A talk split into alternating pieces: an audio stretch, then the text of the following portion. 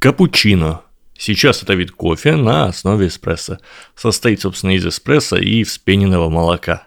Название с итальянского переводится как капуцин, ну то есть монах из ордена капуцинов. Дело в том, что у монахов этого ордена были рясы похожего коричневого красного цвета, на что обратили внимание итальянцы. Забавно, что сам орден капуцинов сначала называли так по приколу, за то, что они носили остроконечные колпаки. Капуччо по-итальянски. Шапошники, в общем. Но со временем это стало их официальным названием. И да, корень кап в капучино – это тот же корень, что и в кепке, и в английском кэп.